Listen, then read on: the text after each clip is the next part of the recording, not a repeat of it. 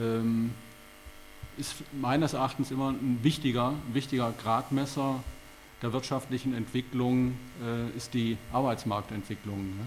Die Arbeitsmarktentwicklung und die Struktur, äh, die Beschäftigungsstruktur und die Struktur des Arbeitsmarktes.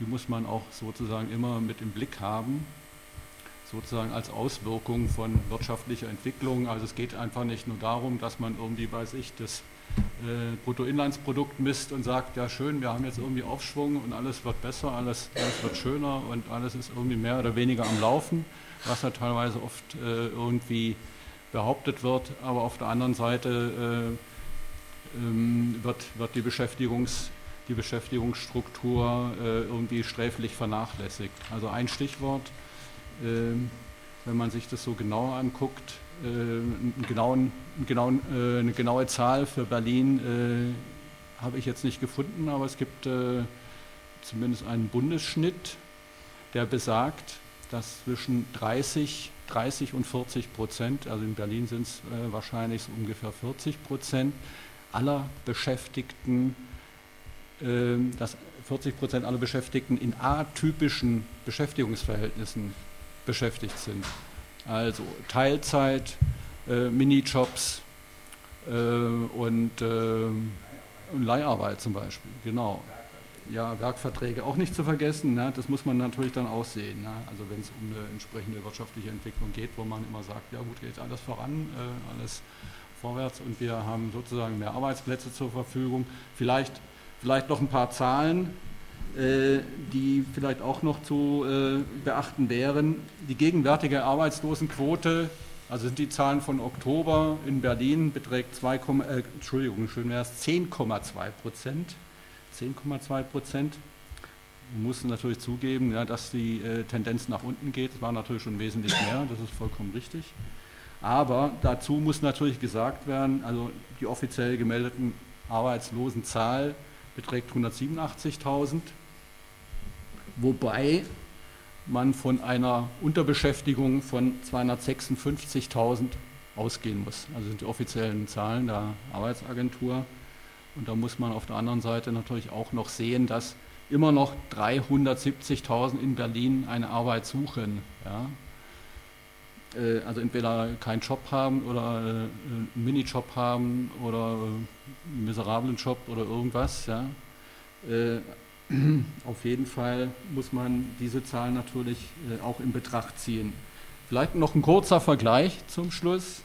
Also ich habe gerade gesagt, Berlin 10,2 Prozent Arbeitslosenquote.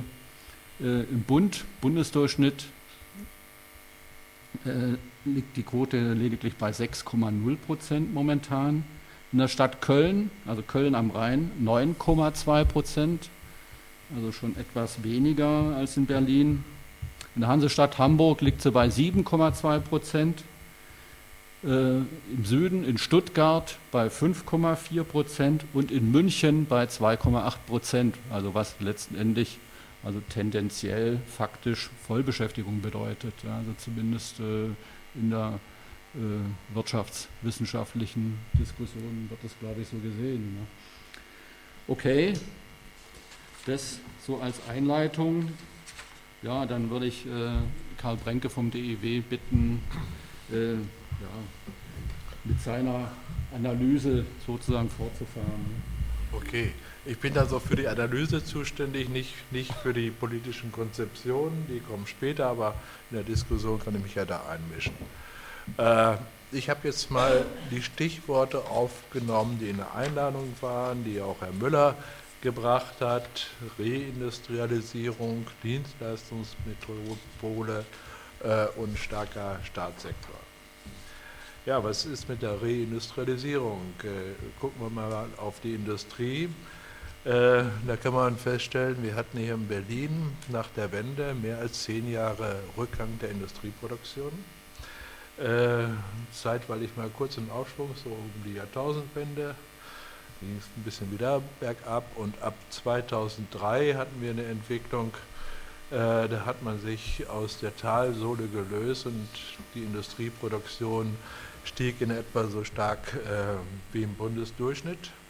Äh, das ist aber auch mittlerweile wieder vorbei. In den letzten drei Jahren entwickelt sich die Industrie in Berlin wieder nur schwach. Äh, insgesamt die letzten drei Jahre rückläufige Produktion.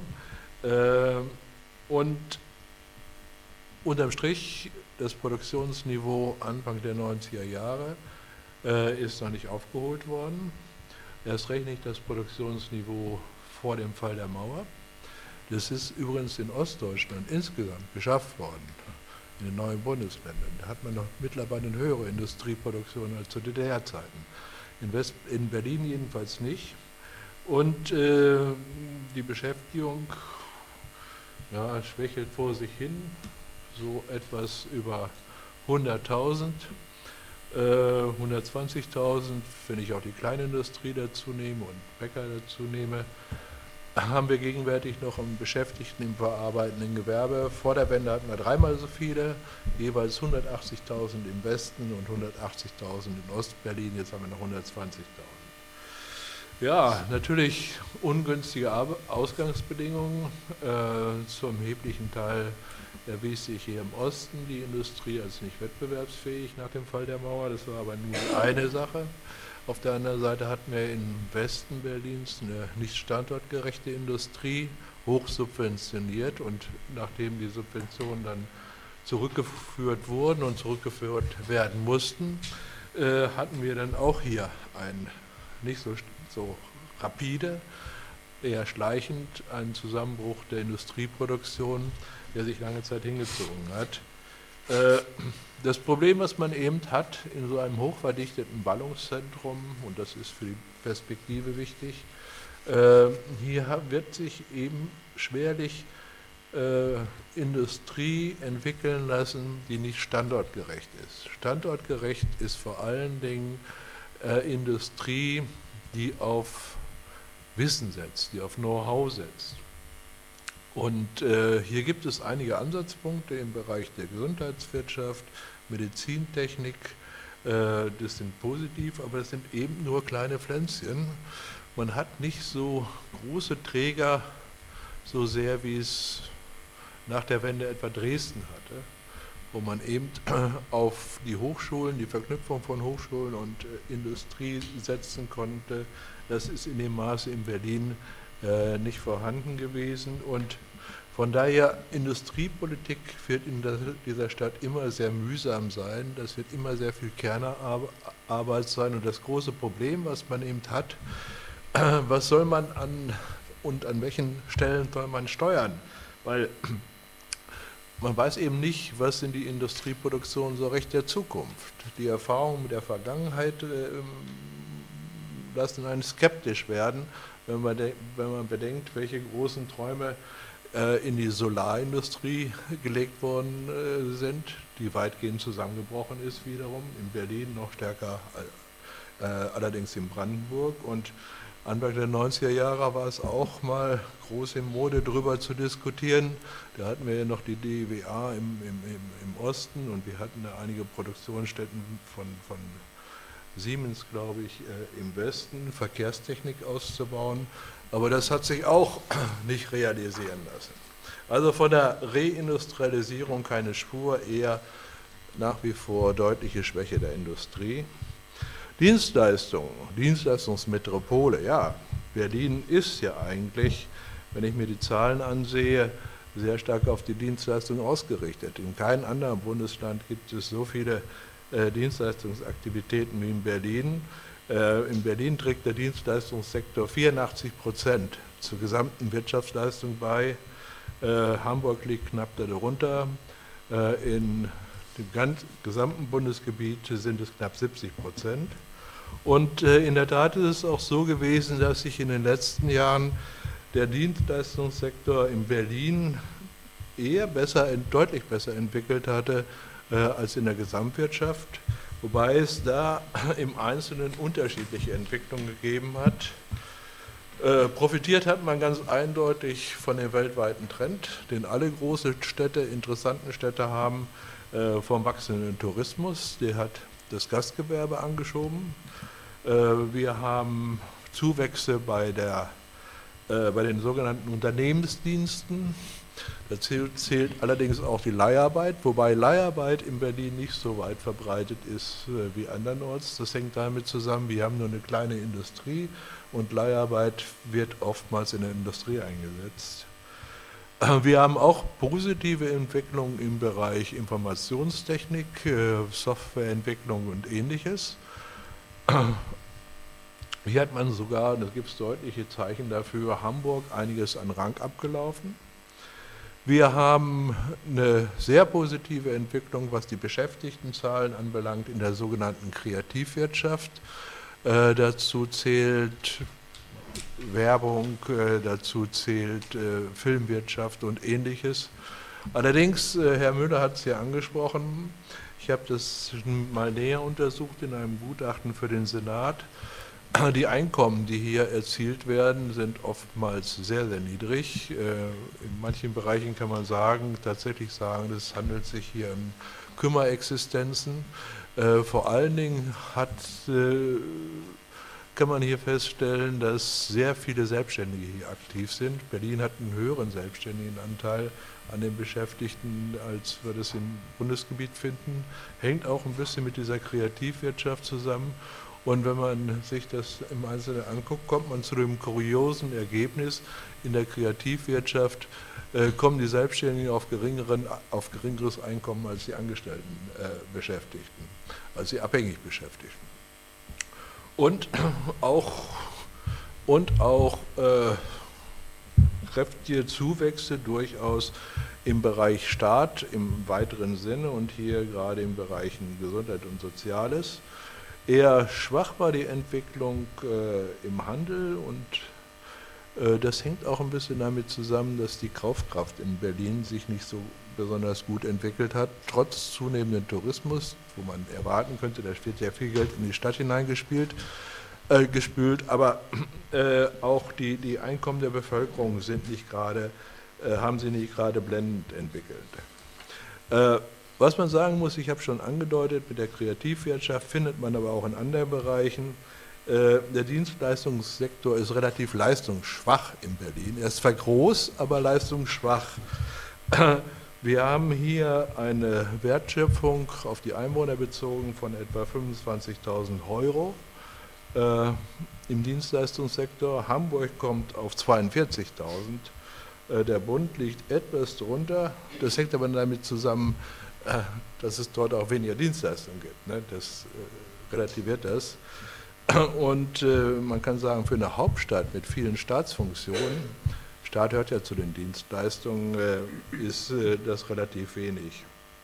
Und auch bei der Produktivität liegt Berlin bei den Dienstleistungen unter dem Bundesdurchschnitt und 30 Prozent unter Hamburg. Das heißt, es wird auch relativ wenig verdient bei den Dienstleistungen hier in Berlin. Und diese Produktivität hat sich auch in den letzten Jahren schwach entwickelt. Äh, Im Jahre 2014 lag die Produktivität äh, gerade mal auf dem Niveau von, vom Jahr 2000. Das heißt, in den 15 Jahren, in den letzten 15 Jahren hat es faktisch keine Produktivitätssteigerung im Dienstleistungssektor äh, gegeben. Dritter Punkt, Staat. Ja, Teile des, Staat ist ja Teil des Dienstleistungssektors. Man hat ein bisschen Probleme mit der Abgrenzung in der Statistik. Man kann die öffentliche Verwaltung alleine nehmen oder man kann noch Bereiche hinzunehmen wie Erziehung, das sind dann die Kitas, das sind die Schulen, das sind aber auch private Träger, sowie Gesundheit und Soziales sind auch private, zum Teil staatliche dabei. Äh, und hier kann man sagen, äh, hier hat Berlin eigentlich relativ viel wenn ich das jedenfalls mit dem Bund vergleiche. Da hat man äh, im unmittelbaren Bereich, also bei der öffentlichen Verwaltung, 41 Erwerbstätige je Einwohner. In Deutschland insgesamt hat man 31 und in Hamburg hat man 36. Je, je 1000 Einwohner, ja. Und, danke. Und äh, wenn ich den, den Staatssektor mit Gesundheit und Erziehung zusammenpacke, sind die Unterschiede nicht ganz so groß, aber hier hat Berlin auch mehr. Man muss natürlich sehen, wenn ich sage, der Dienstleistungs-, der Staatssektor ist etwas gewachsen bei der Wirtschaftsleistung Äh, und man hat hier Unterschiede in einzelnen Bereichen. Äh, beim, bei der Beschäftigungsentwicklung muss man wohl differenzieren sehr deutlich zwischen der Hauptverwaltung einerseits und den Bezirken. Äh, der, der Staat hat ja selbst angesichts der Sparmaßnahmen Personal erheblich abgebaut und äh, da hat es vor allen Dingen die Bezirke betroffen, weniger die Hauptverwaltung. Äh, und äh, dann muss man auch noch sehen, wie hat es diese ausgelagerten, was ist mit diesen ausgelagerten Funktionen? Äh, Im Bereich Erziehung hat man die Beschäftigung ein bisschen aufgebaut, aber relativ stark hat man die Beschäftigung aufgebaut. Das liegt aber auch, ist auch ein Spiegelbild der sozialen Lage der Stadt im Sozialbereich. Wir haben mittlerweile im Sozialbereich in Berlin mehr Beschäftigte als äh, in der Industrie, das heißt im verarbeitenden Gewerbe. Äh, es ist von daher unter diesem Blick eigentlich keine, keine besonders gesunde Struktur. Äh, und was mir eigentlich fehlt, das ist ein Hinweis für die Debatte, wir haben keine hinreichende Diskussion hier in der Stadt gehabt, ähm, die aufgabenkritisch die Sparbemühungen des Senates begleitet hat, sondern es wurde eben eher so ad hoc, äh, wurde, wurde äh, ist vorsichtig formuliert, wurde ad, wurde ad hoc entschieden, auch seitens der Politik. Und ich glaube, hier ist eigentlich eine öffentliche Debatte äh, nötig. Wie ist die Aufgabenverteilung zukünftig zwischen Bezirken und Hauptverwaltungen, auch die Personalausstattung? Und wie soll sie zwischen den einzelnen Aufgabenbereichen aussehen? Ich habe nämlich das große Problem, beispielsweise, äh, dass Berlin, was die öffentlichen, öffentliche Infrastruktur anbelangt, mittlerweile erheblich von der, seiner Substanz lebt und das da sollte man nicht, nicht aus der Debatte ausklammern. Der letzte Punkt, äh, der in der Einleitung war, Metropole. Äh, der wird ja im Begriff in Berlin ziemlich häufig immer äh, benutzt. Und hier habe ich, glaube ich, das Grund, hier liegt das grundlegende Problem der Berliner Wirtschaftspolitik. Man redet immer gern von Metropole und, so, und ähnlichem. Äh, und ich habe das Gefühl, hier wird sehr viel Schönrederei betrieben. Man wäre wohl gern groß, ist es aber im Grunde genommen gar nicht. Äh, und das kann man auch an einzigen Zahlen belegen. Berlin ist die einzige Hauptstadt Europas, wenn nicht gar der ganzen Welt, wo die Pro-Kopf-Wirtschaftsleistung unter dem Landesdurchschnitt liegt. Bei dem Einkommen, die auf dem Markt erzielt werden von der Bevölkerung, werden gerade mal 79 Prozent des Bundesdurchschnittes erreicht. Äh, beim verfügbaren Einkommen ist die Zahl höher, sind 87 Prozent. Diese Differenz 79, 87 Prozent erklärt sich dadurch, dass wir in Berlin eine hohe Abhängigkeit von sozialen Transfers haben. 20 Prozent der Bevölkerung äh, unter 65 Jahren bezieht Hartz IV. Und wenn ich mir das ansehe, äh, wie sieht es denn in tatsächlichen Metropolen aus, dann habe ich in äh, London ein Einkommen, äh, was über den Markt erzielt wird, was 70 Prozent höher ist als in Berlin. Und Paris habe ich nicht genau die Zahlen, sondern nur Paris mit dem großen Umland, da sind es 40 Prozent höher. Und es wird schon gesagt, wir haben erhebliche soziale Probleme. Wir haben auch Probleme äh, im Bildungssektor, äh, was ja eigentlich der Zukunft, die Zukunft der Stadt ist, in verschiedenen Bereichen. Und was mir besonders am Herzen liegt, ist, dass Berlin so ziemlich die einzige Stadt in Deutschland oder einzige, das einzige Bundesland in Deutschland noch ist, was so einen riesigen Lehrstellenmangel hat. Äh, wir haben äh, bei uns ist es so, dass im Grunde genommen auf äh, vier Lehrstellenbewerber äh, drei Ausbildungsplätze kommen. Äh, und diese Relation hat man ansonsten in keinem anderen Bundesland. Aber na gut, die Industrie und Handelskammer klagt immer, es gibt angeblich einen Fachkräftemangel. Da stellt sich natürlich die Frage, wird, zu viel aus, wird, wird nicht vielleicht zu wenig ausgebildet und ist nicht das Problem bei den Unternehmen selbst zu suchen. Und äh, damit will ich auch erstmal schließen. Ja, vielen Dank erstmal. Jutta Matuschek, bitte. Ja, da kann ich gleich äh, äh, weitermachen. Also in der politischen Debatte hat man ja in Berlin in den letzten zwei bis drei Jahren äh, nur noch Erfolgsmeldungen. Berlin boomt, die Wirtschaft wächst, Gründerhauptstadt, Smart City schlechthin sowieso, was immer das ist, äh, Arbeitsplätze, Zuwachs. Äh, und wenn man der Wirtschaftssenatorin zuhört, dann kommt die aus dem Jubel wieder raus. Und äh, tatsächlich, äh, da hat ja Karl Brenke einige Zahlen genannt, äh, ist der herbeigeredete Euphorismus äh, durchaus in Frage zu stellen, indem man dann die Zahlen dazu nimmt, wie das Bild etwas differenzierter darstellen. Ähm, habe eigentlich ähnliche Zahlen ähm, wie Karl Brende, deswegen kann ich mir ein paar sparen. Ähm, unterm Strich, äh, und das habe hab ich auch schon mehrfach im Parlament versucht zu problematisieren, da bin ich aber, und manchmal sind die Piraten auch noch ein bisschen kritischer angestellt, äh, oft alleine. Ähm, die Berlinerinnen und Berliner arbeiten länger für weniger Geld als im Bundesdurchschnitt. Das ist so. Und das macht uns vielleicht nicht alle froh. Und das konterkariert eben dieses euphorische Bild, dass Berlin doch so äh, hip ist und äh, Aufschwung, Aufschwung, Aufschwung überall äh, zu sehen ist.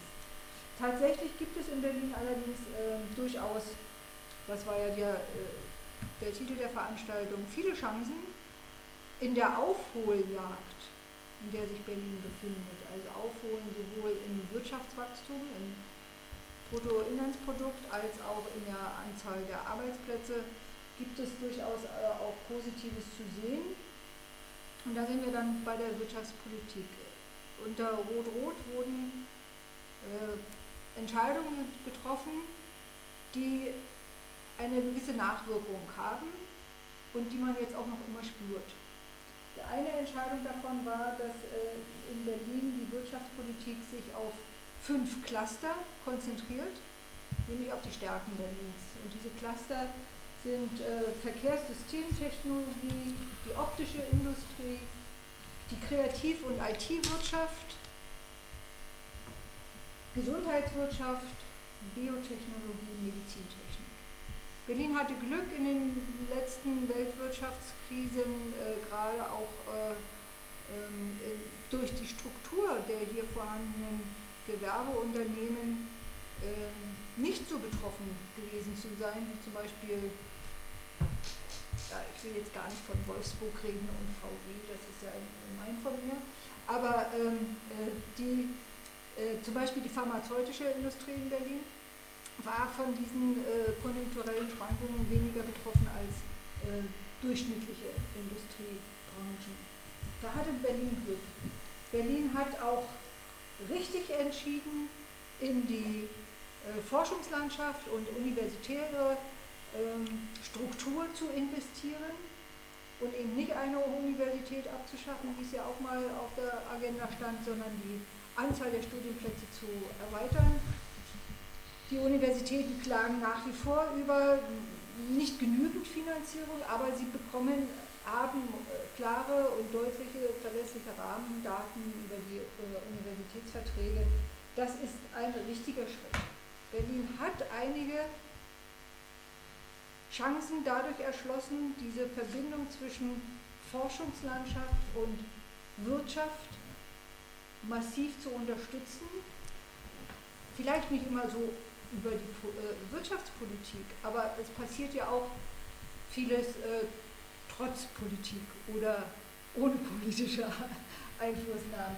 Und davon äh, kann Berlin tatsächlich profitieren. Über Tourismus und Gastgewerbe hat Karl Brenke schon einiges gesagt, das will ich gar nicht in Frage stellen. Natürlich ist der touristische Boom die, die Branche mit den höchsten Zuwächsen und auch mit einem sehr erheblichen Arbeitsplatzzuwachs und in den letzten Jahren auch tatsächlich ähm, Arbeitsplatzzuwächse durch Neuansiedlungen ähm, die dann ihre Arbeitsplätze praktisch mitgebracht haben. Sowohl die Bevölkerung, die wächst, als auch die Arbeitsplätze, die durch diese neue Bevölkerung auch gleich wieder besetzt wird. Das ist ein Phänomen, das ist also zugezogene Wirtschaftskraft. Das ist nicht selbst entwickelte, vielleicht ein bisschen, aber nicht, nicht gänzlich. Insofern relativiert sich das Bild äh, sehr, sehr deutlich. Was bei der Wirtschaftspolitik zu sagen ist. Ähm, da äh, muss man ganz klar sagen, es gibt nach wie vor diese Clusterförderung.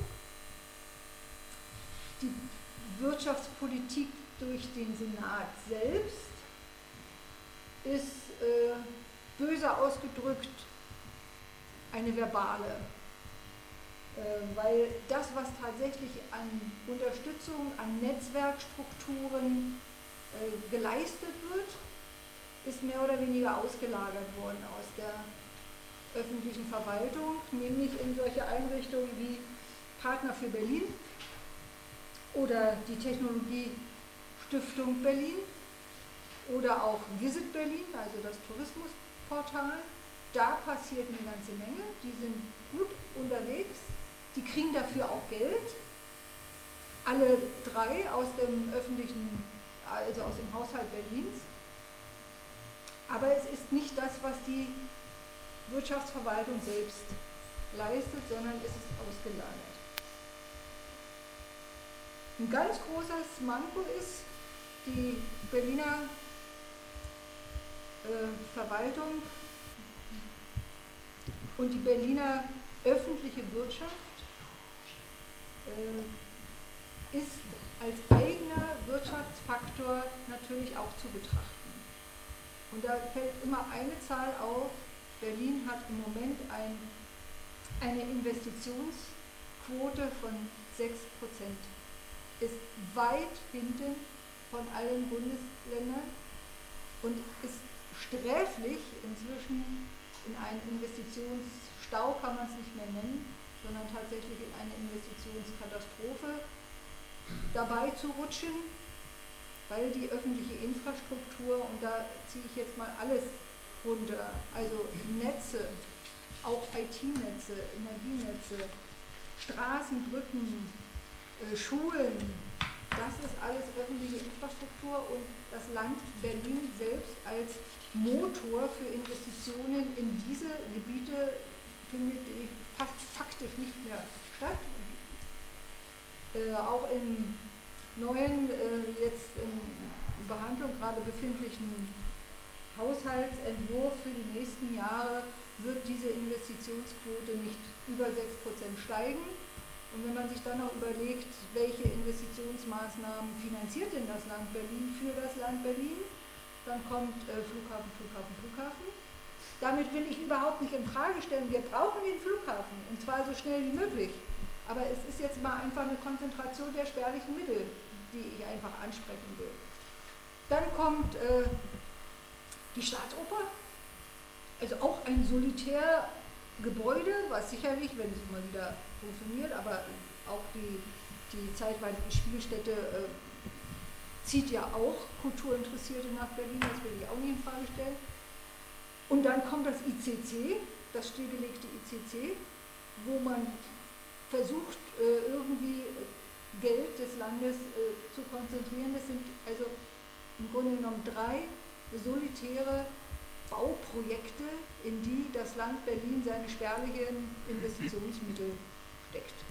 Und alles, was da noch übrig bleibt, das ist dann tatsächlich dann äh, der dämliche Rest, der woanders landet und eben nicht die Wirkung entfalten kann, die man eigentlich bräuchte für eine kluge Investitionspolitik in Infrastruktur, die dann wieder wirtschaftlich äh, entsprechende Effekte erzielen kann. Ach, ich lasse es jetzt mal dabei, sonst rede ich zu lange und wir haben zu wenig Zeit zum Diskutieren. Okay, vielen Dank, Jutta. Äh, Christian Hausbach, bitte. Gut, ja, ich versuche es mal möglichst konturiert zu machen und ich versuche an der einen oder anderen Stelle auch schon mal mit einzugehen auf das, was die beiden Vorredner gesagt haben. Also vorweg vielleicht zu drei Dingen, die so, die so ein bisschen so Rahmenbedingungen oder, oder, oder Grundlagen auch ähm, betreffen von den dann eher strukturpolitischen Sachen, zu denen ich gerne was sagen will. Also das erste ist mal, also findet man es jetzt eigentlich äh, toll oder, oder nicht so toll, wie aktuell die wirtschaftliche Entwicklung äh, ist. Also wie bewertet man das? Und da ist es, glaube ich, schon wichtig, dass man feststellt, dass wir jedenfalls natürlich in den letzten zehn Jahren eine andere Entwicklung haben als in der Zeit davor. Das ist immer noch nicht im Bewusstsein angekommen. Ähm, es gibt jedenfalls eine überdurchschnittliche Entwicklung, die reicht allerdings bei weitem noch nicht aus und das ist, glaube ich, das Entscheidende um die strukturellen, ähm, um den strukturellen Rückstand, den Karl Brenke ja völlig zutreffend ähm, und richtig beschrieben hat, auszugleichen, aufzuholen, dahin zu kommen, wo an und für sich äh, eine Großstadt wie Berlin eigentlich stehen müsste. Aber da hat sich schon was verändert und auch wenn man die Strukturen dann anguckt in der Industrie, also über die jetzt auch schon einiges gesagt worden ist, äh, dann erklärt das dann immer schon einiges. Also weil das, was am Absturzprozess da stattgefunden hat, also irgendwann äh, war dann auch, ich will jetzt nicht sagen die allerletzte, aber jedenfalls sind die allermeisten solchen Betriebe, die eben im Prinzip nur nach den Grundmustern äh, der Berlin-Förderung, also jedenfalls wir über Westberlin reden, also die danach halt gestrickt worden sind, sehr innovationsschwach, ähm, äh, nur halt auf die, ähm, auf die äh, Förderstrukturen schauend, schlicht und ergreifend geschlossen worden. Ähm, und dieses Problem, dass da immer wieder solche Einschläge gekommen sind. Das haben wir jetzt, glaube ich, doch praktisch vollständig ausgestanden. Es gibt noch ein ganz paar wenige äh, aus diesen Zeiten, aber das ist äh, kaum mehr was da. Äh, ein zweites Moment, was man, glaube ich, auch sehen muss, was natürlich viel zum Wirtschaftswachstum beigetragen hat, ähm, so, was man dann wiederum äh, eben deswegen bereinigen muss und die Einwohnerentwicklung nämlich, dann natürlich dieses gewaltige Einwohnerplus, aber ich denke mal, wenn man sich äh, das Wirtschafts, äh, aus einer wirtschaftlichen Perspektive anguckt, dann ist auch das natürlich erstmal positiv zu sehen.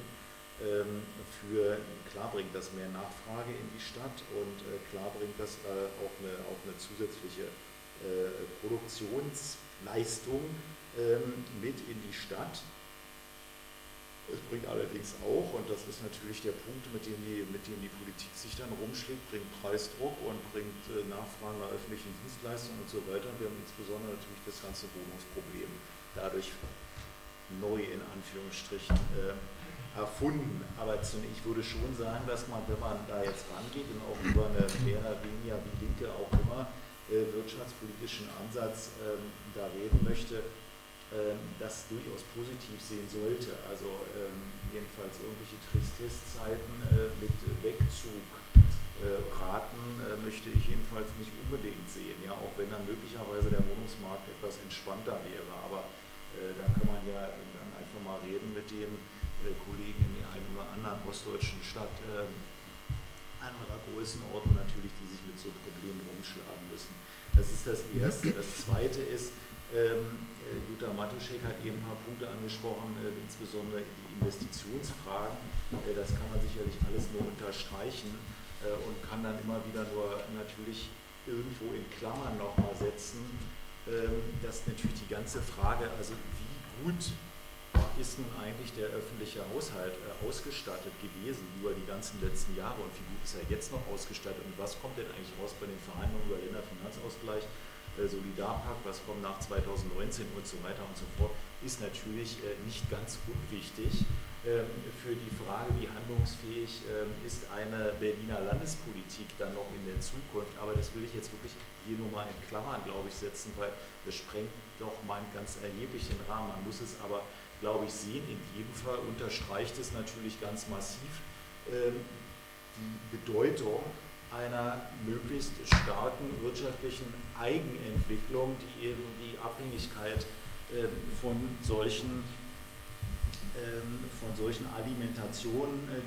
nennen wir es mal so, von Regionalförderung jedenfalls verringert. Ein paar Punkte aus der Sicht des DGB, wie wir sie im Moment, äh, wie wir sie diskutieren und wie wir sicherlich auch schauen werden, dass wir sie im nächsten äh, Jahre mit in die Diskussion rund um Abgeordnetenauswahlen und die Frage, wie geht es dann weiter mit Senatspolitik reinbringen müssen. Ähm, das eine ist mal, wir erleben ja im Moment wirtschaftspolitisch ähm, eine etwas, entschuldigen, wenn ich das so flattig sage, abgefahrene Diskussion so über Industrie 4.0 äh, oder jetzt neuerdings auch Arbeit 4.0 sehr gerne. Ähm, das ist natürlich auf der einen Seite ganz toll, äh, dass über Perspektiven und Innovationen und zum Teil so ein bisschen futuristische Vorstellungen auch geredet wird.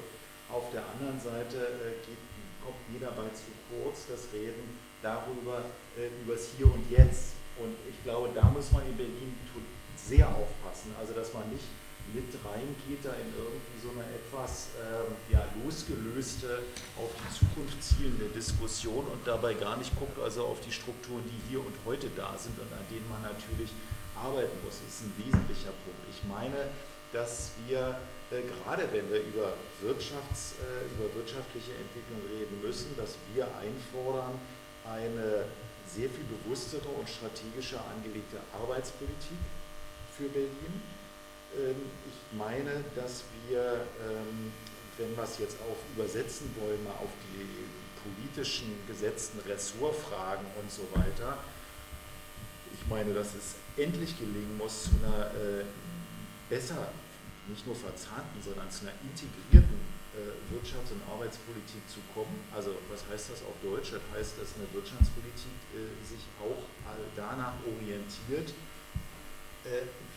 ist das Arbeitspotenzial jetzt bestellt und wie, äh, wie können wir mit diesem vorhandenen Arbeitspotenzial äh, die wirtschaftliche Wertschöpfung denn optimal entwickeln und andersherum natürlich, äh, welche Maßnahmen wollen wir denn eigentlich fördern? Äh, ist es uns egal, welche Arbeitsplätze da am Ende rauskommen, um es mal einfach äh, zu sagen, oder ist es uns eben nicht egal. So, das ist ein ganz wesentlicher Punkt und wenn wir, wenn wir das fordern, dann äh, könnte man, äh, wenn man sich überlegt, warum fordern die das jetzt, auf die Idee kommen, dass das möglicherweise aktuell nicht stattfindet. Und das äh, würde ich dann wiederum mit Ja beantworten, falls es jemand fragt. Also da ist ein echtes Manko und da meine ich, dass es auch, auch so ist, dass da was aufzuholen ist. Ja? Also wir müssen jetzt eine Grundsatzdiskussion führen darüber, ob auf einer Länderebene diese beiden Funktionen eigentlich zusammengehören, aber ich finde es jedenfalls machbar. Auf der Bundesebene kann man hier, wir sind in trauter Runde, äh, auf der Bundesebene haben wir wirklich keine besonders guten Erfahrungen gemacht damit, dass das Wirtschafts- und Arbeitsministerium äh, in einem Haus äh, zusammengepackt wurden. Ähm, da wurden bestimmte Gesetze verabschiedet in dieser Zeit, die für uns immer noch äh, ein bisschen schwierig sind also die Harzreformen waren in dieser Zeit. Aber auf der Länderebene, finde ich, sieht das echt ganz anders aus. Und wirklich, ich will es jetzt bitte nicht so pointiert hier irgendwo dann lesen nach dem Motto, die wollen unbedingt, dass die beiden Senatsverwaltungen dringend, so wie sie jetzt zusammengelegt werden. Aber in der Richtung sollte man auf alle Fälle denken. Es muss klar sein, dass es eine Aufgabe ist für den gesamten Senat, äh, diesen hohen Anteil an unsicherer Beschäftigung, der übrigens 39 Prozent, äh, so war die letzte Zahl, ist äh, für Berlin, ähm, dass das zurückgedrängt wird. Berlin ist damit übrigens nicht mehr Spitzenreiter bundesweit, das muss man auch dazu sagen, das ist jetzt kein Sonderfall, es ist ein bundesweites Problem, auch klar, aber es muss deutlich sein, das ist ein Problem, was für die, für, die, für die Auskömmlichkeit von Arbeit und für die Perspektive von Arbeit äh, ungünstig ist und an dem, äh, wo die Politik einfach eine Aufgabe hat. Das ist die eine Baustelle. Die andere ist, dass natürlich wir eine aktive Strukturpolitik einfordern. Zur Industriepolitik ist eigentlich schon gesagt worden. Will ich gerne etwas untersetzen. Ich glaube, ähm, dass wir etwas mehr etwas konkreter werden müssen, dass wir mehr tun müssen, als ähm, schöne Sitzungen abzuhalten, ähm, dass der Senat sich trauen sollte, auch tatsächlich mit Strukturen heranzugehen, also auch mit politischen Strukturen, die sich kümmern um die vorhandenen Industrien. Das ist der erste Punkt nämlich. Also das will ich auch ergänzen zu dem, was ich vorher äh, hier gehört habe. Also wir kritisieren durchaus, dass die Berliner Wirtschaftsförderpolitik und Wirtschaftspolitik sich zu wenig um das kümmert, was noch da ist an Industrie. Es so wenig ist jetzt auch wieder nicht. Also 100.000 Arbeitsplätze sind ja was. Und äh, ich habe gesagt, die meisten, die eben wirklich schwach sind strukturell, die sind im Prinzip weg. Aber die, die noch da sind, sind absolut wettbewerbsfähig, äh, haben eher, also im Bundesvergleich, äh, korrigiere mich bitte, äh, aber ich meine überdurchschnittliche Exportrate, also das, was ja immer ein gewisses Anzeichen dafür ist, dass die schon ähm, eine Leistungsfähigkeit haben.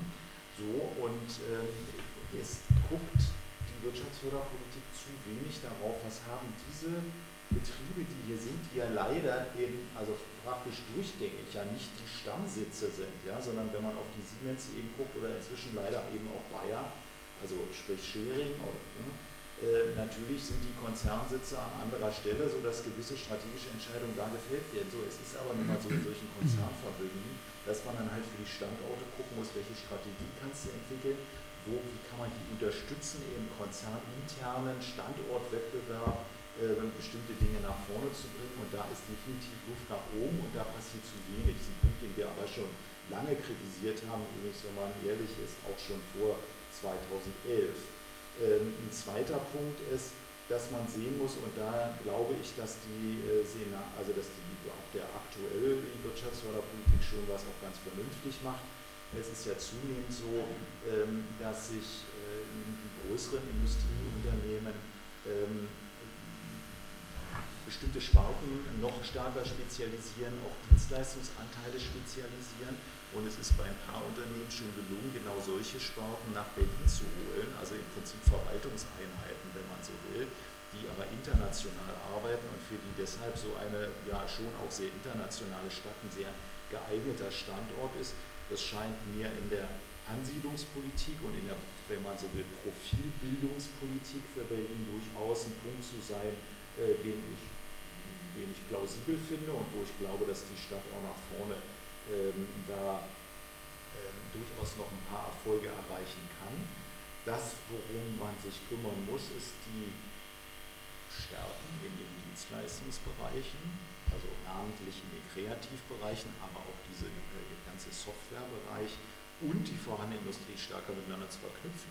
So, das ist jetzt immer leichter gesagt als getan, als müsste da nur einer sich irgendwie hinsetzen mit irgendwie so einer Nähnadel und dann irgendwie zusammenknüpfen. Also so einfach ist es natürlich nicht, aber es ist eine Aufgabe, die da ist und äh, bei der ich nicht wirklich sehe, dass die äh, ernsthaft jemand äh, sich darum strategisch kümmert, äh, dieses genau zu tun. So, was heißt verknüpfen? Ähm, man müsste, also ich glaube, dass man auch mehr darüber nachdenken muss, ähm, wie kann man es erreichen, dass wir mit Beteiligungskapital, ähm, mit einerseits mit öffentlichem Beteiligungskapital reingehen und äh, die, ähm, die, äh, die Gründungen, die es in Berlin ja doch auch in hohem Maße gibt, darin stabilisieren, dann auch Berliner Unternehmen zu werden und zu bleiben und nicht nur mit, mit, anzusehen, wie internationales Kapital hier reingeht. Nichts gegen internationales Kapital, aber man kann sich dann halt nicht unbedingt darauf verlassen, äh, was dann damit passiert. Ja, die Beteiligung äh, von, den, von den Fonds, die da sind, die gehen ja in der Regel nach ein paar Jahren wieder raus. Die wollen deren Geschäftsmodell ist ja in aller Regel äh, Unternehmen hochziehen, wenn es denn geht. Ein paar äh, scheitern dann halt auch, die äh, hochziehen dann wieder verkaufen und den Wertzuwachs halt einstreichen. Das ist deren Geschäftsmodell. Wie geht es dann weiter? das ist eine der interessanten Fragen. Äh, das ist die erste interessante Frage. Die zweite Frage ist, muss dieses Wachstum wirklich auf diese Art und Weise finanziert werden? Finde ich, ist eine Baustelle, wo ich jedenfalls mehr sehen will. Das Beteiligungskapital wird endlich sein, also die, man, wir werden die vorhandenen Mittel, die bei der IBB und so weiter sind, jetzt sicherlich nicht auf, weiß ich wie viel, zig Milliarden im Jahr hochziehen können, aber das ist eine Denksportaufgabe, die ich äh, jedenfalls auf alle Fälle sehe. So, das sind Dinge, die alle mit Industrie zu tun haben, Dienstleistungspolitik, ja, muss unbedingt gemacht werden. So. Es gibt seit längerer Zeit äh, bestimmte Projekte, äh, die hauptsächlich so rund um Verdi sich auch bewegen, die sich kümmern um den Teil der Dienstleistungspolitik, der was zu tun hat mit der Aufwertung besonders schlecht bezahlter Dienstleistungen. Äh, das ist auch total wichtig, also namentlich, was ich im Pflegebereich, zum Teil im Handel und solche Dinge. Das ist natürlich sehr wichtig. Ich denke, wir sprechen hier aber noch ein bisschen mehr äh, eben über die Dinge, die in den ähm, auch überregional relevanten ähm, aktiven Sektoren da sind, so, also die halt in, Industrie, in, äh, in, entweder industrienahen äh, Bereichen sich abspielen oder jedenfalls in solchen, die, deren Märkte jetzt nicht vor der Haustür sich befinden, sondern die überregional da sind. Und an der Stelle, da muss, äh, muss ich meinen, meine ich, da passiert viel zu wenig. Ähm, das äh, angeführte durchschnittliche Bruttowertschöpfung war das ne, 25.000 Euro äh, in diesem Bereich. Das ist natürlich, ähm, wie man sich ja sehr leicht ausrechnen kann, schlicht und ergreifend sehr viel zu wenig. So, das sind Bereiche in der Bereich Dienstleistungspolitik. Zu einigen Rahmenbedingungen ist klar, auf die man noch kommen muss. Investitionstätigkeit ist eigentlich schon gesagt worden. Ähm, keine Veranstaltung, äh, die sich unterhält über Industriepolitik oder sonstige strukturpolitische Fragen ohne die Feststellung, dass es ohne einen handlungsfähigen Staat einfach nicht funktionieren wird. Eigentlich kann man sagen, da fängt es beinahe an. Ja, so, da sind wir uns inzwischen ja sogar mit IHK und sonst wem alles einig. Äh, also auch diejenigen, die natürlich Jahr und Tag gesagt haben, was ich, die Steuern müssen runter, der Staat muss kleiner und und und und, und äh, stellen ja durchaus inzwischen fest, ähm, dass bestimmte Funktionen halt einfach äh, nun mal gewährleistet sein müssen. Und es ist ein ganz wichtiger Punkt. Und dazu gehört übrigens auch, und dann höre ich auch mal auf, dass erstens mal solche Strukturen, die Partner ist angesprochen worden, also die ganzen Wirtschaftsförderstrukturen, ich auch problematisch finde, dass sie äh, ja so, sagen wir mal, pseudo-privatisiert sind, also jedenfalls sich unter privaten Einfluss zu sehr äh, benehmen, wobei man auch sagen darf, dass sich daran durchaus auch äh, bei den letzten CDU-Wirtschaftssenatoren und sozusagen die Zähne ausgebissen haben, aber sich mit der Frage auch beschäftigt haben, ähm, wie das so ist, also sprich, äh, wie, wie, wie durchgriffs wirksam ist denn eigentlich eine Landeswirtschaftspolitik an so einer Stelle? Also da mal ernsthaft über diese Struktur nachzudenken, finde ich einen absolut wesentlichen Punkt. Ja. So, und die, eine Privatisierung von äh, solchen Strukturen haben wir natürlich auch im Bereich von der Arbeitsmarktpolitik gesehen. Das muss man auch sehen. Ne? Also die, äh, auch hier sehe ich, äh, dass scheinbar Schwierigkeiten da sind, von der Landespolitik wirksam die eigenen Strategien und die eigenen eingesetzten Mittel wirklich so gut kontrolliert dann auch auszuleben, wie man es eigentlich gerne möchte. Und das sind Dinge, ähm, die ich gerne sehen möchte als, ähm, als Ziele einer ähm, Senatspolitik und einer, einer Landespolitik in den nächsten Jahren. Das sind alles äh, Aufgaben, die nicht mit einem einfachen Gesetz erledigt sind, die, sondern die über Jahre halt durch eine Strategie verfolgt werden müssen. Ja, hier stellen wir jetzt ja, vielen Dank, Kollege Hausbach. Ähm, ich würde jetzt gerne die Debatte äh, ans Plenum übergeben wollen ähm, und bitte jetzt die Diskutantinnen und Diskutanten, äh, ich würde jetzt mal vorschlagen, fünf, fünf Minuten Redezeit, dass wir sozusagen jetzt nicht zu Co-Referaten kommen. Ne? Also fünf Minuten fände ich ganz okay und das jetzt halt sozusagen nicht, diese Vorgabe jetzt nicht weit weit zu überschreiten. Ne? Mal jetzt hier eine und dann hier. Ja, Andreas, bitte. uh,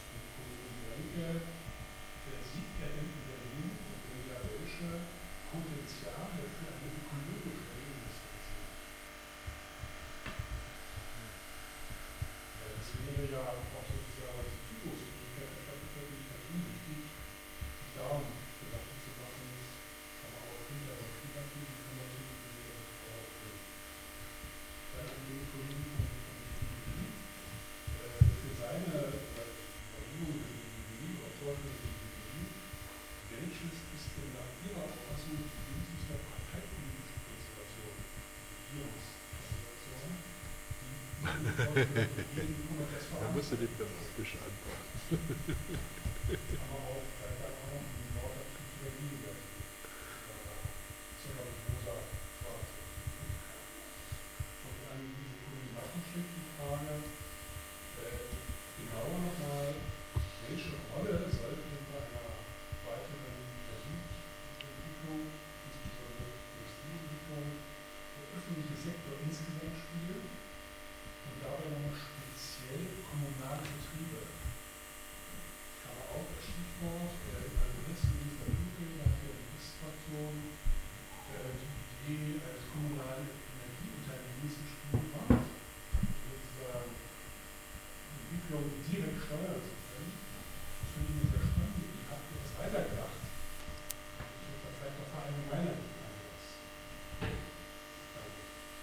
Okay. Sind die dran?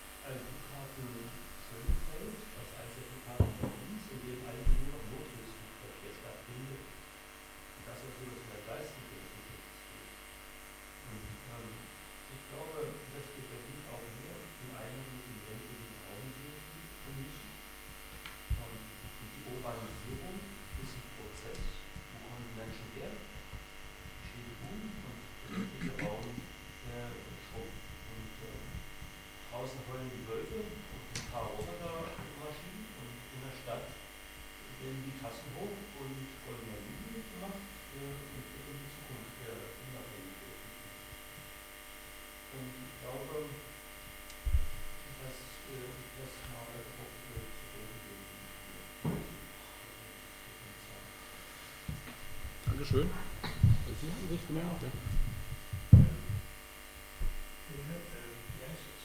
Eine Lösung finden heißt die Frage.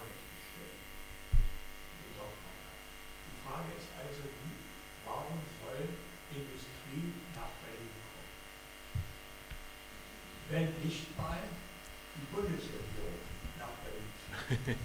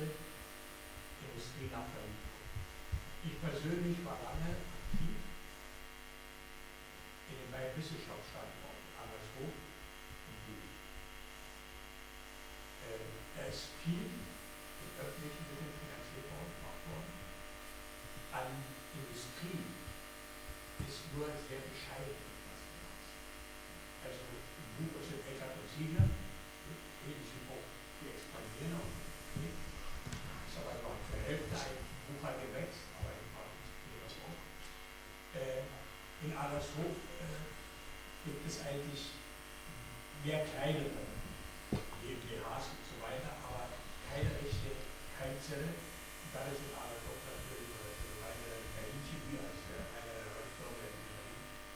Aber warum sollte also die Frage, das ist wieder eine, das wäre keine Frage, und wie man die beantwortet. Meine Ansicht ist eigentlich, dass Großstädte in der Tendenz nicht ihr Dasein oder ihre Prosperität aufbauen können auf der Anziehung von der sogenannten Schwarzindustrie.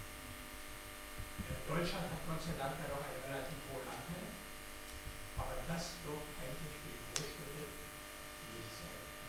Wird nicht mehr. Äh, schon alleine wegen der teilweise Gefährdung sind wir ja mit den Chemiebetrieben zum Beispiel, wenn die Bundesland finale Schäden sind und so weiter, passiert etwas. Also das wird über den Randgebieten äh, sicherlich äh, angesehen werden. Sieht man ja hier, äh, dann jetzt hier mit äh, Rolls-Royce und so weiter, also das wird in den Randgebieten angesehen werden. Also man sich was anderes bedenken. Die Cluster sind genannt worden, bloß wie kann man die aktivieren? Bis jetzt sind sie industriell und da meine ich jetzt industriell in dem Sinne mehr weiße Industrie, also weiche Industrie oder weiche Wirtschaft äh, wirksam werden, strahlt es so aus. Äh, da müsste man äh, sich nicht nur auf verlassen auf staatliche Fördermittel, obwohl ich sagen muss, die Nutzung von äh, EU-Mitteln ist auch geregelt. Die kennen Bezirke, die nehmen aufgrund des Verwaltungsaufwands, keine Bearbeiter haben, keine EU-Mittel in Anspruch. Also äh, hier äh, müsste man äh, mehr die Organisation von Aktivitäten als die reine finanzielle Förderung äh, starten. Das meine ich, sollte man sich äh, überlegen, um äh, eine Großstadt voranzubringen. Nebenbei möchte ich noch einen Punkt nennen, ein besonderes Problem in. Wir reden ja jetzt über Organisation. Wir könnten ein gigantisches Bauprogramm auflegen. Es gibt ehemalige Kasernen, hier überall in Berlin, Karo, Brandenburg, äh, überall. Äh, um die durch die runterzubringen, was macht man am Elektroland? Äh, das ist eine Sache. Tempelhof soll ja auch werden, aber das ist auch provisorisch. Aber was eigentlich sind jetzt die 1000 oder 10.000 Migranten, die jetzt nach Berlin kommen. Berlin hat einen Anteil von 11 Prozent Migranten oder Menschen mit Migrationshintergrund. Aber 25 Prozent der Kinder, die geboren werden, sind Migrationshintergrund. Und wenn ich mir das angucke, der Grenze, der Wellig-Bad-Straße ist in den letzten zehn Jahren gleich Türkei hoch. Und da sprechen, ich habe das auch selber erlebt mit Familien, die Mütter sind teilweise besser integriert, sprachlich auch, die Väter sagen immer, Attila muss nach oder irgendwer muss nach Türkei zur Oma, mit dem Gesetz hier, mit dem Geld, äh, wird dann auch noch verdienen. Also wie, das Berlin dieses Problem in der Tendenz wird, das ist auch noch nicht erledigt, denn das sind dann, wenn wir die Bildung nicht schaffen, wären das die prekären Arbeitsplätze bzw. die Hartz IV. Okay. Danke. Ja, weitere Wortmeldung, bitte.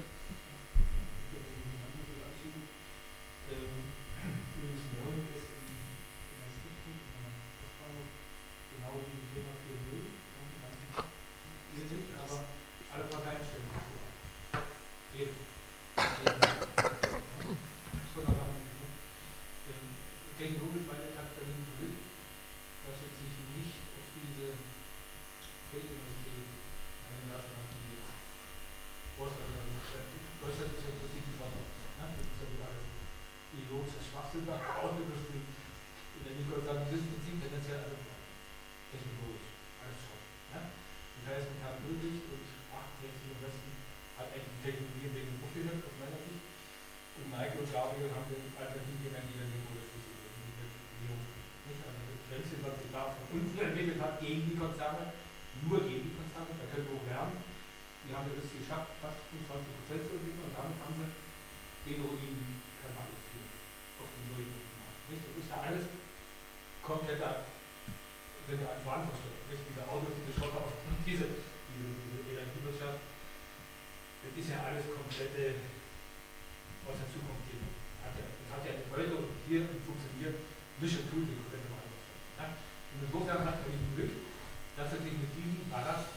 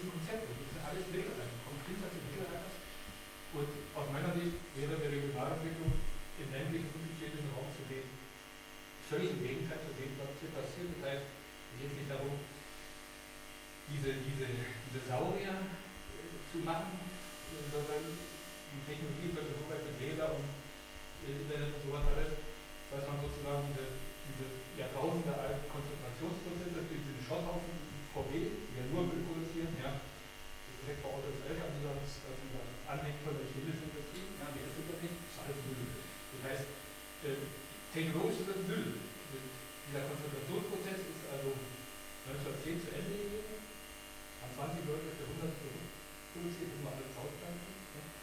Leben habe ich nicht gemacht, bis. Und das heißt, das will ich nicht mit dem Wort Dezentralisierung äh, meinen, weil das ein ist. Dezentralisierung ist ganz kein Widerspruch, das ist Ideologie, nicht als Zentralisierung geht. Physische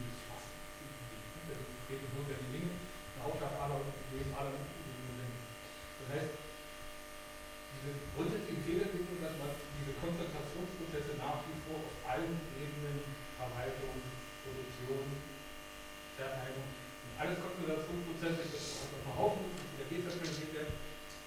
Technologische Fehlentwicklung. Das heißt, hier hätte Berlin gerade so und dadurch, dass sie diese Subsack, Rucksack, äh, die Hessen oder die München oder die Stuttgart nicht hat, äh, eine äh, äh, Chance wirklich innovativ zu sein, zu sagen, wie schaffe ich es pro Kopf, den Stoffwechselprozess zu organisieren und nicht mehr hohen Müllplatz. Ja? Diese Müllplätze wir haben Müllplatz in der Flugzeugprofessur politischer Schwachsinn, wir haben Müllplatz von minus 8, das heißt, wir verbrauchen 8 mehr als wir. Wir haben darüber immer, wir haben nicht eigentlich und was haben wir jetzt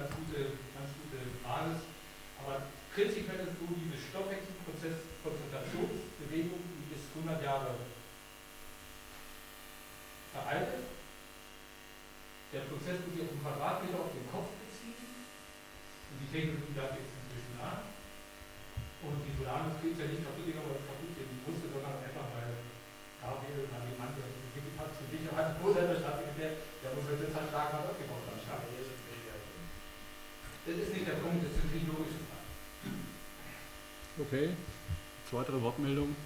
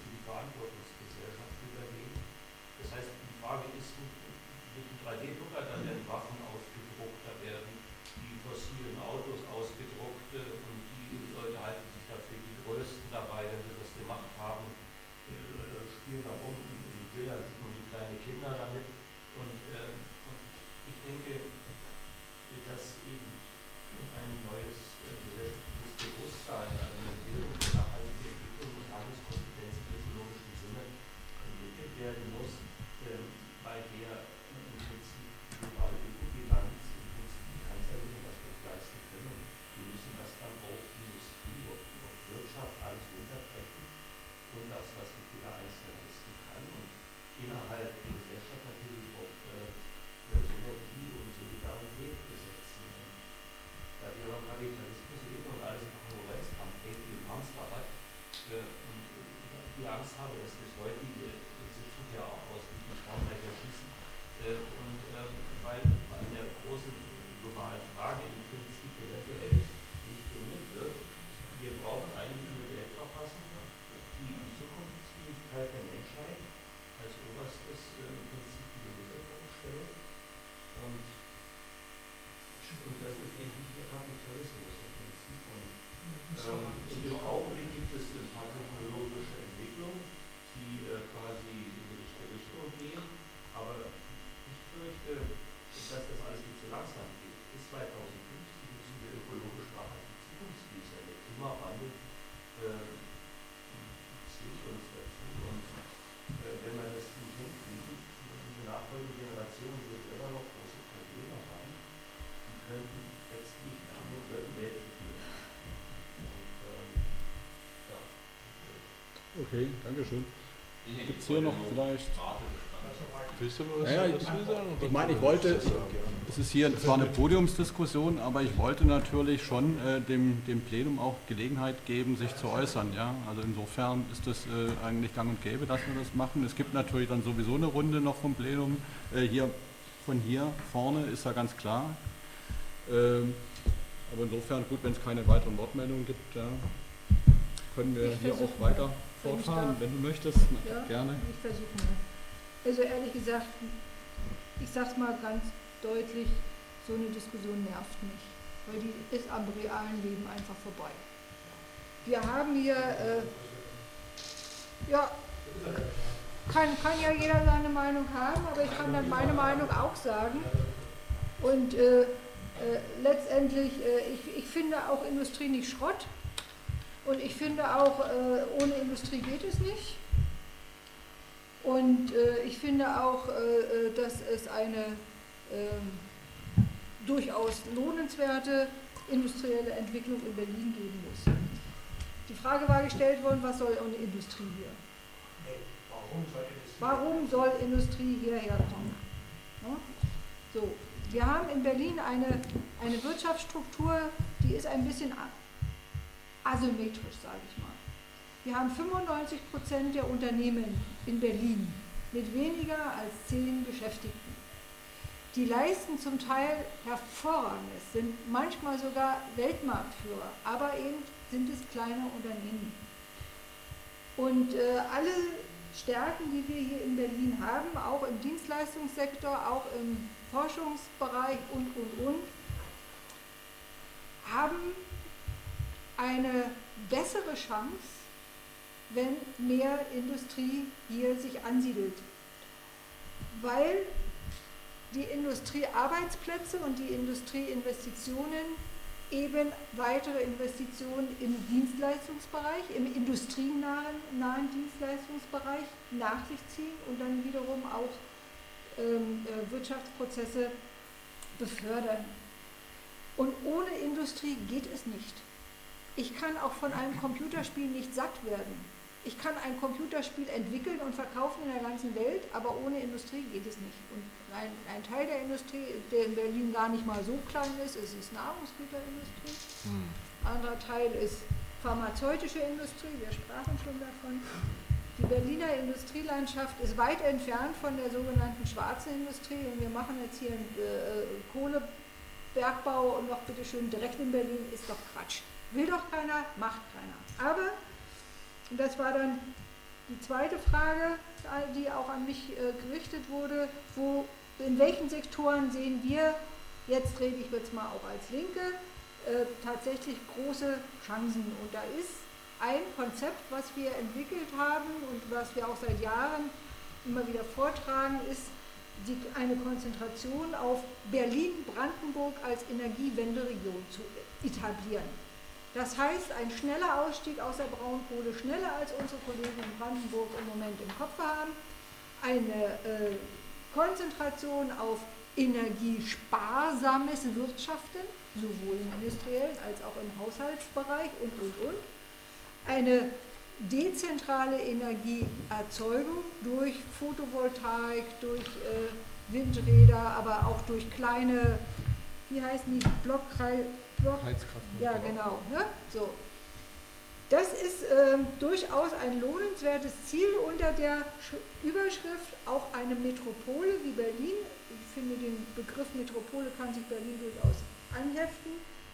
Muss in Zukunft weniger in, äh, Energie verbrauchen mit einem größeren Output für das, was man braucht als Leben. Und das ist eine, eine Strategie, da können wir sehr viel gewinnen und haben auch hervorragende Grundlagen dafür. Die andere Frage, die an mich gerichtet war, was soll die öffentliche Wirtschaft dabei machen? Die sehen wir als tatsächlich Treiber und Kerle einer solchen auch ökologischen Stadtentwicklung. Und da haben wir ja, Gott sei Dank haben wir die ja noch, immer noch die BVG als das größte kommunale Verkehrsunternehmen. Die BVG ist allerdings nicht gut ausfinanziert durch die öffentliche Hand und wird behindert zum Teil in, ihrer, in ihren Möglichkeiten durch eben zu wenig Investitionsmöglichkeiten, durch Ausdehnung der Netze.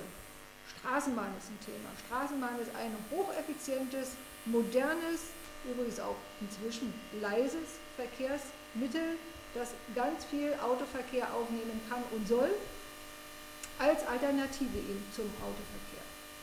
Das äh, BVG, die BSR als äh, ganz großes kommunales Entsorgungsunternehmen hat äh, eine Flotte, die zum Teil auf äh, Gasantrieb fährt, hat äh, Biogasanlagen, kann also auch da tatsächlich aufsetzen auf technologischen Entwicklungen, die dazu führen, weniger CO2 auszustoßen in der Stadt, äh, aber dennoch natürlich das Leben nicht lahmzulegen. Der wenigste CO2-Ausstoß ist, wenn gar nichts mehr stattfindet. Und das wollen wir nun allerdings auch nicht. So.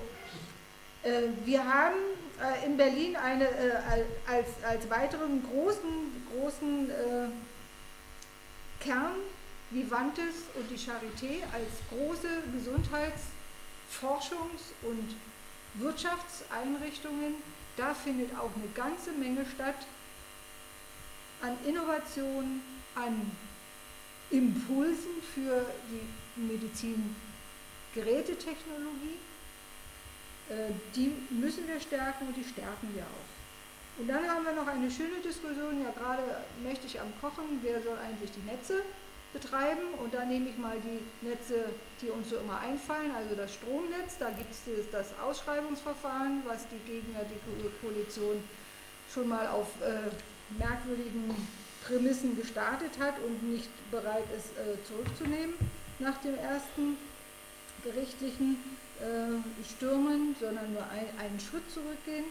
Wir haben das Gasnetz, da gibt es die große, äh, auch inzwischen ja juristische Auseinandersetzung wir haben äh, das Fernwärmenetz, was für einen ökologischen Umbau der Stadt eigentlich prädestiniert ist, in die öffentliche Hand zu bekommen, um dann äh, tatsächlich eine Fernwärmeversorgung auf ökologischer Basis zu machen. Das wird im Moment von der Großen Koalition überhaupt nicht thematisiert. Das sind wir immer, Harald Wolf steht dann immer da und sagt, oh, kümmert sich eigentlich keiner um die Fernwärmenetze und das ist, ist ja aber auch der einsame Rufer in der Wüste.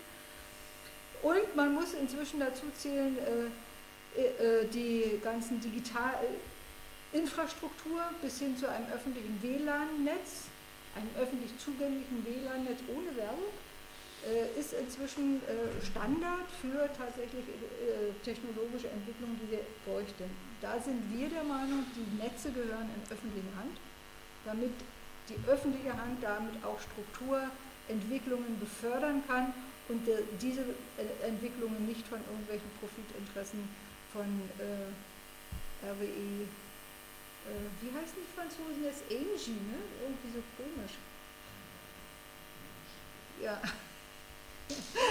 Äh, also, damit das nicht die Privaten in ihrer Hand behalten, sondern die öffentliche Hand muss da äh, tatsächlich die strukturgebende Kraft sein. Da sind wir dran. Okay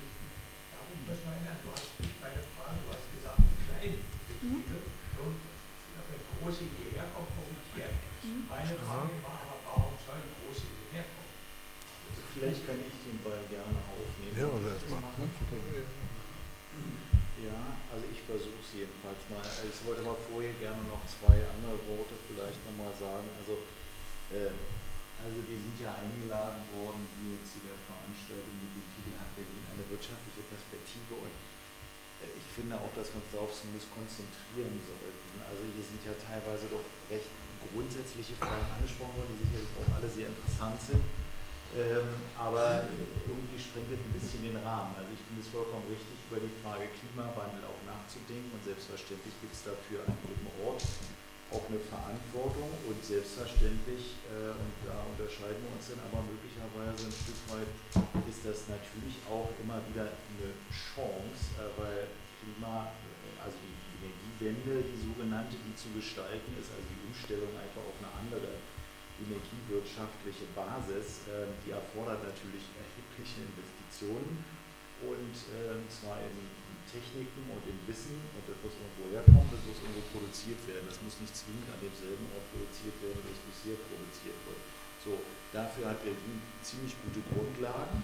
Und das ist jetzt schon in die Richtung einer der Fragen, die ganz am Anfang nicht waren, also auf welche hier genau da in welche Richtung sollte denn mal geguckt werden? Also wo sind Bereiche eben im Rahmen in, äh, in der Industrie, die jetzt schon da sind oder in der Wirtschaft? Ich finde es ein bisschen schwierig, wenn wir die ganze Zeit nur über Industrie reden. Also ist mir sehr sympathisch, aber ähm, ist sicherlich ein bisschen verkürzt. Also wo sind, wo sind jetzt schon Stärken und insofern Chancen auch zu einer Entwicklung, die mehr Wertschöpfung, damit auch mehr äh, gut bezahlte Arbeitsplätze äh, denn letzten Endes nach sich zieht. Das ist ganz bestimmt was, da sind wir völlig beieinander. Ich bin auch der Meinung und sind wir auch der Meinung, dass die Rolle der öffentlichen Unternehmen äh, dabei eine ganz wichtige ist.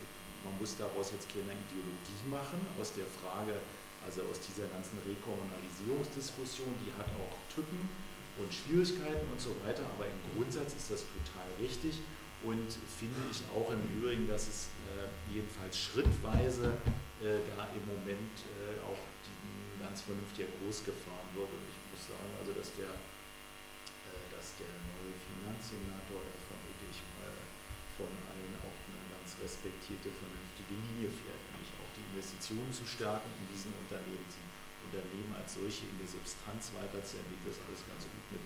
Bestimmt kann man da noch mehr machen. Die Rolle der Netze sehe ich absolut so. Äh, wenn man ähm, zum Beispiel mal schaut, es gab letztens ja mal wieder so eine sogenannte Berliner Wirtschaftskonferenz, das ist ein anderes Thema, aber egal, also was war da Thema? War auch das Ganze, war die Frage, was macht denn eigentlich diese ganze Digitalisierung und vorhin schon was dazu gesagt, was macht das mit uns, was macht das mit dem wirtschaftlichen ähm, System, äh, wie funktioniert denn die Wertschöpfung eigentlich, wie ticken Unternehmen eigentlich in dieser Zeit, ja? So, und ein ganz wichtiges Momentum dabei ist ja, dass immer, also dass sehr stark Unternehmen, die äh, auf der Internetwirtschaft sozusagen aufsetzen, äh, die dort mit Innovationen reingehen, die entweder im Softwarebereich arbeiten oder mit irgendwelchen Vertriebsmodellen, die was zu tun haben, äh, eben mit dem Internet, ganz stark auf ähm, sehr schnelles Geld setzen. Ich habe es vorhin schon versucht darzustellen. Rein, raus ist ja ganz stark eine, eine Devise. Und die Frage ist natürlich, wenn man jetzt aus einer regionalen Sicht guckt, das tun wir hier heute, ja, also wie, wie muss ich mich dann da sozusagen aufstellen? Was ist dann wichtig? Dann ist die Frage von Netzen, also von der Infrastruktur, eine absolut strategisch wichtige Frage. Und äh, deshalb ist es ein wichtiger Punkt, ich meine jetzt nicht WLAN, ja, sondern äh, insgesamt, also die äh, Datennetze, gut, auch mir sind WLAN, aber die leistungsfähigen Datennetze, die wird man nicht im WLAN wahrscheinlich haben. Ähm, das ist eine Frage, äh, wo die öffentlichen Betriebe eine ganz wichtige Aufgabe haben, äh, hier was vorzuhalten und dafür zu sorgen, dass, dass man darüber eine nachhaltigere Entwicklung steuern kann. Wenn man es zulässt, dass in die Bereiche äh, zu stark Private mit reinkommen, finde ich das, sehe ich das jedenfalls kritisch. Äh, Nochmal jetzt aber zu der Frage, also warum sollen denn die Unternehmen oder warum soll Industrie nach Berlin kommen? Also äh, erste, erste Antwort, weil wir es wollen. So, ähm, äh, ja, die Frage war nicht, warum sollen die? Sollen ist ja jetzt aus zwei Perspektiven zu sehen. Also, weil wir es wollen. Warum sollten wir es wollen? Ähm, weil äh, es ganz nachgewiesen und nachweisbar ist, dass Regionen und erst recht auch Städte mit einem höheren äh, Industrieanteil insgesamt eine bessere, nachhaltigere, gleichmäßigere wirtschaftliche Entwicklung haben und im Übrigen auch eine bessere Verteilung der Einkommen haben. Ähm, also eine, eine etwas gleichmäßigere also, ähm, Einkommen haben als solche Städte und Regionen, die das eben genau nicht haben. So, das finde ich ist jedenfalls ein ganz schon ein Argument, was ich tragfähig finde. Warum sollte man es wollen? So, warum, äh, zweite Antwort, also warum sollen die kommen? Jetzt mehr die Perspektive sozusagen der Unternehmen, die da eventuell kommen würden. Ähm, darauf ist man eigentlich meine, das wär, wäre dann auch meine Hauptantwort, äh, ich sehe das nicht, äh, dass das überhaupt passiert. Das ist aber auch nicht die Frage, ehrlich gesagt, weil die Industriepolitik, die ich die richtige finde und die äh, Strukturpolitik, die kann nur da ansetzen an den Potenzialen, die schon da sind. Also das ist jedenfalls das Wesentliche. Das ist Thema 1, 2 und 3. Von mir aus können 4 und 5 dann irgendwie sein, dass wer auch immer sich hier ansiedelt. Natürlich wird man das alles super finden. Natürlich muss man zum Teil auch schauen, wo da sozusagen äh, Lücken sind, wenn, wenn es äh, wirklich um Wertschöpfungsmittel geht. Aber äh, das sind die nachgeordneten Fragen, um die man sich dann äh, kümmern muss. Und letzter Punkt, warum kommen dann 4 und 5? Naja, weil Berlin schon attraktiv ist, also für äh, viele Dinge. Also äh, für Arbeitskräfte jedenfalls. Also überall dort, wo es auch darum geht, äh, gute, junge, international interessierte äh, Arbeitskräfte entweder zu haben oder mitzubringen, ist Berlin schon ganz schön gut. Und, und äh, insofern ähm, denke ich mal, sind das jetzt drei verschiedene Facetten. Ja? Also auf diese eine recht kurz äh, gestellte Frage, die da gekommen sind, so, und jetzt höre ich noch auf, und es wäre einfach zu lang. Ich wollte nur sagen, dass ich interessant und wichtig fand, den Punkt, der kam hier irgendwo einmal und ländlicher Raum, äh, klar, ähm, wie man das jetzt es genau gemeint war, weiß ich jetzt nicht. Ich finde es aber auch wichtig. Wir sind DGB Berlin und Brandenburg und es ist sehr spannend. Die Entwicklung ist ziemlich unterschiedlich. Ähm, äh, wir haben ja viel im, im vergangenen Jahr über Aufbau Ost und so weiter geredet. Da in dem Maßstab von, also von Ostdeutschland äh, hat sich die wirtschaftliche Rolle von Berlin ja massiv verändert. Äh, Berlin ist über Jahre hinweg äh, sowas wie ein schwarzes Loch gewesen ökonomisch, also was ihn einfach ständig Minus produziert hat und insofern natürlich äh, ja, keine guten Impulse jedenfalls gesendet hat. Das hat sich jetzt geändert äh, oder ändert sich, das ist schon so und allein das führt natürlich auch nochmal zum zusätzlichen Konzentrationsprozess und darüber muss man reden, äh, auch wie das zu gestalten ist. So, aber jetzt mal Punkt. Ja. ja, warum Industrie nach Berlin holen? Gibt es mehrere Gründe. Die eine, der, der ja, der eine, der, der eine Grund ist, äh, oder äh, in Berlin halten erstmal. Der eine Grund ist, die Gesellschaft lebt, sie, äh, lebt nicht davon, dass sich die Leute gegenseitig die Haare schneiden und die Autos reparieren. Und äh, wenn es nicht ganz reicht, das, Geld, das übrige Geld vom Baum pflücken, also Schlaraffenland, ist doch nicht. Äh, sondern eine Region muss. Ja, was heißt Arbeitssklave? Um Himmels Willen. Äh, wenn ich jetzt nicht mehr arbeiten würde, wo, wo, äh, oder die anderen Leute arbeiten würden, wovon sollte man denn anschließend leben als Leistungsempfänger? Das möchte ich sehen.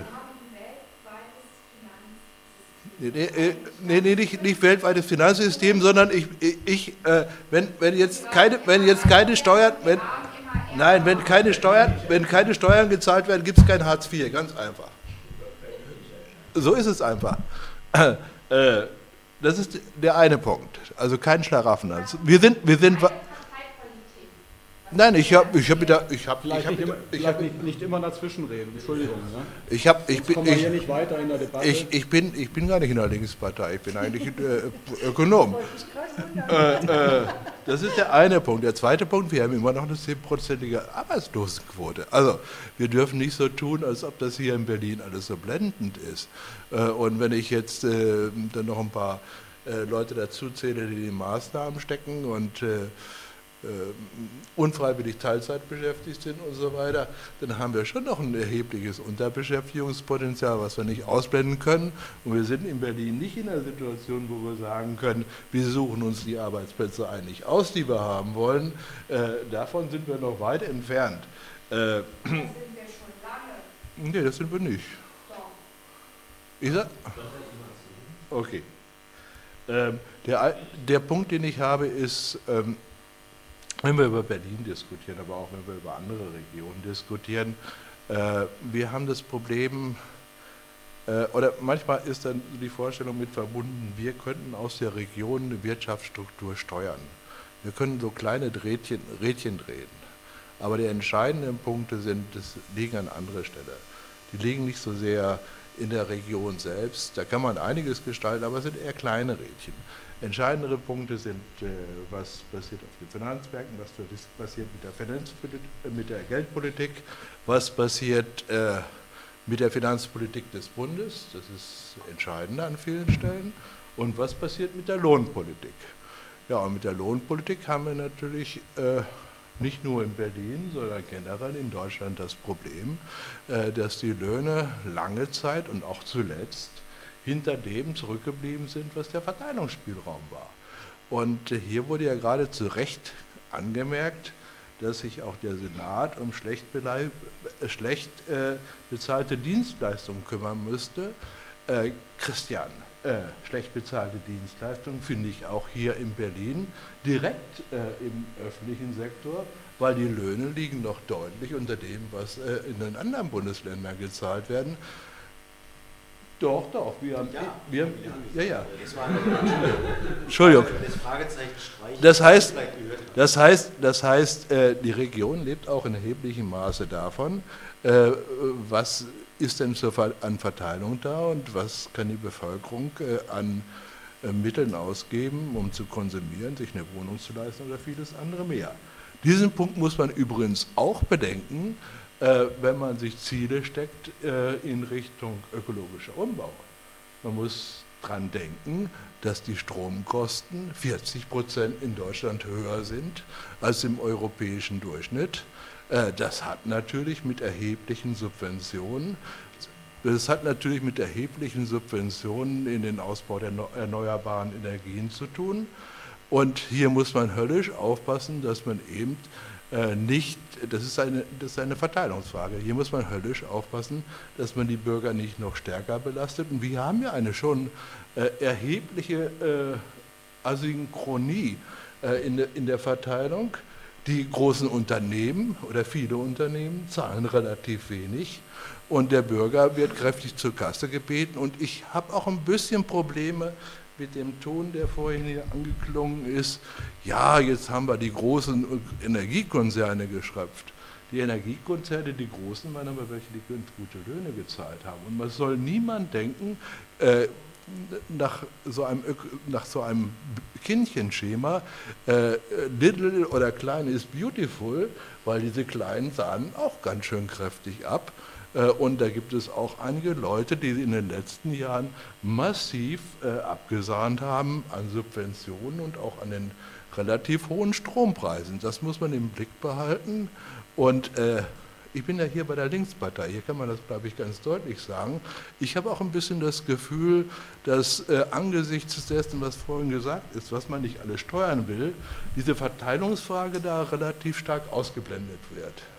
Äh, das kann man aber, glaube ich, nicht. Und äh, noch ein weiterer Punkt, äh, Industrie 4.0. Sagt dir das eigentlich was, Christian? Dir sagt das auch nichts. Ne? Ich habe so langsam das Gefühl, wir haben hier so eine Debatte, da hat irgendein prominentes Mitglied der Bundesregierung mit 20-jähriger Verspätung festgestellt, dass es das Internet gibt äh, und das Neu, dass das Neuland ist, das man jetzt betreten muss. Und jetzt redet alle, redet alle Welt von Industrie 4.0, äh, von Digitalisierung. Aber die ersten CNC-Maschinen, also computergesteuerten Maschinen, gab es schon vor 50 Jahren.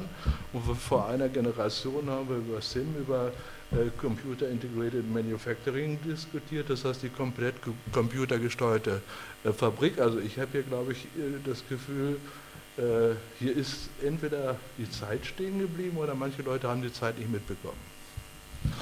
Ja, danke. Ich hätte vielleicht, vielleicht noch eine Frage, die mir jetzt im, im, im gesamten Zusammenhang ein, eingefallen ist, äh, die ich aber auch äh, ziemlich, ziemlich äh, wichtig finde. Ähm, es ist ja sozusagen, steht ja immer im Raum, äh, gibt es genug Wirtschaftsförderung in Berlin, was wird dafür getan? Und auf der anderen Seite äh, ist ja die ganze Frage, ja, äh, ist auch so gestellt worden, na, warum sollen jetzt äh, irgendwelche Unternehmen, warum sollen jetzt irgendwelche Betriebe hier in Berlin an, ansiedeln, na, warum sollen die überhaupt hierher kommen? Ne?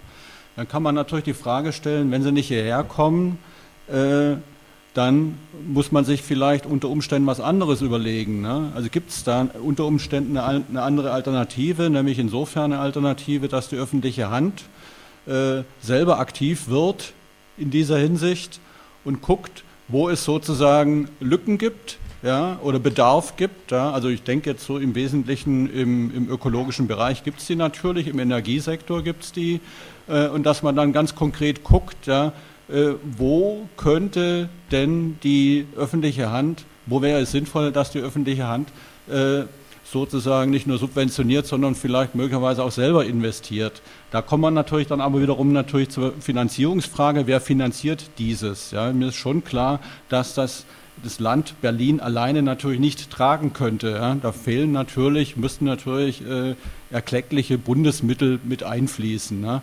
Aber ich denke, die Frage würde ich jetzt gerne nochmal weitergeben und das vielleicht mit verbinden wollen äh, zu sowas wie einer Schlussrunde. Ich weiß, es ist auch schon äh, 10 vor 9. Ja, ich würde jetzt, was ist, wo soll man anfangen? Also ich fange jetzt gerne an, aber ich Ja, habe jetzt gerne, ja. eben, schon, Ja, ja, so, eben ja. schon zu Karl Brinke äh, nochmal was gesagt. Ja, ja. Und, und im Übrigen bin ich schuldig geblieben, die Frage nach der Koalition oder sowas. Ja, äh, ist mir noch eingefallen, äh, darauf gibt es aber natürlich keine vernünftige Antwort. Also es gibt verschiedene Dinge, die ich mir vorstellen kann, die äh, ich nicht so toll also was ich schon sehr wichtig finde, ist jedenfalls, dass es, ähm, ähm, dass es eine Offenheit gibt, auch über eine rationale Rolle auch äh, des Staates und die Möglichkeiten, die er halt hier hat äh, in dem System, was wir jetzt haben, aber die sollte er ebenfalls ausreizen können ähm, in, den, in den Bereichen, ob das jetzt Wirtschafts- oder Finanzpolitik ist, ist klar. So. Und ähm, dass wir mit dem jetzigen Senat äh, anfangs durchaus gemeint haben, das äh, sehen ja, sieht ja ganz aus, was die da alles so verabredet haben. Ähm, wenn es denn alles so abgearbeitet worden wäre, wie man sich mal vorgenommen hat, dann wäre es noch schöner. Also ich weiß noch nicht genau, wie viel Zukunft diese jetzige Konstellation da jedenfalls hat. So, aber jetzt will ich mir ja nicht versuchen, dann abzubrechen oder sowas. Äh, Das wollen wir schauen mal, wie die Wahl denn ausgeht, Das zweite ist zu der Frage Einkommen, weil das Karl Brinke auch noch mal so stark betont hat. Also ich habe ja versucht anzufangen bei der Frage, also was sind wichtige Punkte für eine Wirtschaftspolitik und wo steht Berlin wirtschaftlich und hat es in Zukunft? Doch schon sehr stark zu betonen, die Frage, wie wichtig ist, in diesem Rahmen der Arbeitspolitik unterzubringen und das zusammenzudenken.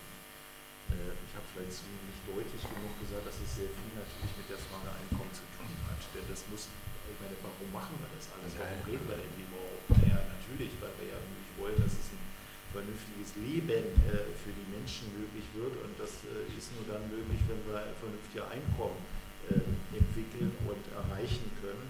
Und die entwickeln und die entwickeln und erreichen wir zum einen über, ähm, über leistungsfähige wirtschaftliche Strukturen, damit erstmal auch der Verteilungsspielraum da ist. Deswegen reden wir darüber und dann reden wir darüber natürlich, wie wird der Verteilungsspielraum ausgenutzt. Und da bin ich von mir aus gerne damit einverstanden, wobei wir auch wissen, dass das eben unterschiedlich ist nach Branchen und so weiter, wie stark das erreicht worden ist. Also im Großen und Ganzen ist es jedenfalls in der Industrie schon geschafft worden. Nee, nee, nee, gerade in der Industrie den nie. gesamtwirtschaftlichen Spielraum auszunutzen, das ist eine Frage. Den Gesamtwirtschaft, Ja, ja. es gibt unterschiedliche äh, Strategien. Wir haben aber in Deutschland normal äh, den Ansatz, dass die Gewerkschaften dafür streiten, den gesamtwirtschaftlichen Verteilungsspielraum anzusetzen und nicht auf Branchenlösungen zu gehen. Das würde nämlich unter anderem dazu führen, dass rein systematisch die Dienstleistungsbereiche im Prinzip nie irgendeinen äh, wesentlichen äh, Verteilungsspielraum jedenfalls bekommen würden, weil einfach die Produktivitätsentwicklung in diesen Bereichen sehr viel geringer ist. So,